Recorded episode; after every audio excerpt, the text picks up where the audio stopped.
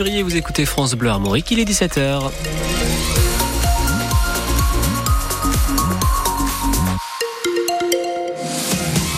Les infos, Éric Bouvet, d'abord un passage à la ferme. Ouais, comme cette délégation de députés du groupe Lyotte, vous savez, Liberté indépendant, Outre-mer et Territoire, qui était en visite aujourd'hui dans des exploitations euh, du Morbihan, une semaine après le grand mouvement de colère des agriculteurs.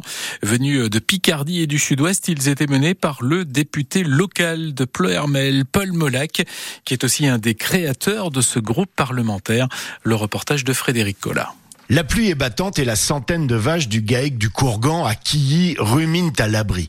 Elles produisent un million de litres de lait par an. Elles ont donc bien le droit de se reposer. Audrey Baucher, à la tête de l'exploitation, aimerait en faire autant. En gros, nos journées, c'est 7h le matin, 19h le soir, quand tout va bien. C'est 7 jours sur 7, c'est pas de vacances ou alors très peu. Travail qu'on fait avec passion. Avec nos animaux, il n'y a pas de problème. Mais il y a tous les à côté. L'administration, les lois, les normes euh, qui nous surpassent et qui nous plombent le moral. La visite des élus du groupe Lyotte s'est organisée rapidement. C'est une première. Je suis installée en 2009, c'est la première fois que je reçois un homme politique, oui. Des hommes politiques. Face aux doléances, les trois parlementaires du groupe Lyotte ne tombent pas des nues, ce sont des élus ruraux.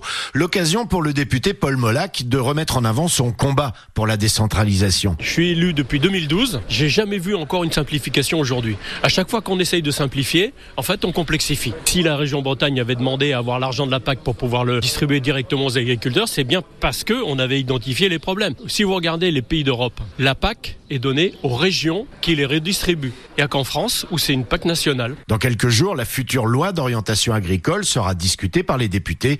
Les 21 voix du groupe Lyotte pourraient bien servir à constituer une majorité.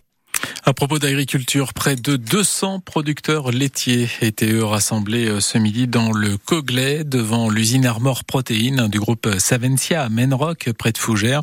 Venus euh, d'Ille-et-Vilaine et de la Manche, ils sont tous adhérents de Westley, mais euh, Savencia veut mettre fin au contrat collectif pour gérer directement avec chaque éleveur, ce que ne veulent pas les producteurs qui ont voulu se montrer unis ce midi. Autre mobilisation toujours dans le pays de Fougères, mais au collège Pierre Perrin de Tremblay, une grève des enseignants et personnels qui veulent dénoncer la gestion euh, de l'établissement par la principale. Ils évoquent des faits de harcèlement et demandent une audience au rectorat après plusieurs signalements. Et puis Saint-Malo se met au vélo électrique en libre service. 120 répartis sur 20 stations de charge seront opérationnelles à partir de la mi-mai.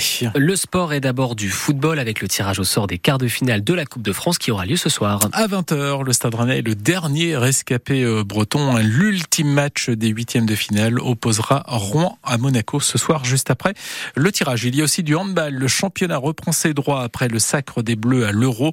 Le Cesson Rennes Handball reçoit Nîmes à 20h30 à la Glace Arena. Cesson 13e sur 16 avant ce match. Les Nîmois, eux, sont 8e. Et puis un petit mot euh, de voile de l'Arkea Ultime Challenge. Charles Caudrelier, désormais dans l'Atlantique euh, depuis deux jours, caracole toujours en tête. Armel Lecléache et Thomas Coville, ces deux premiers poursuivants sont eux toujours dans le Pacifique où ils viennent de passer le point euh, Nemo. Ils sont attendus au Cap Horn ce week-end. Un petit peu plus de 400 000 les séparent avec donc un avantage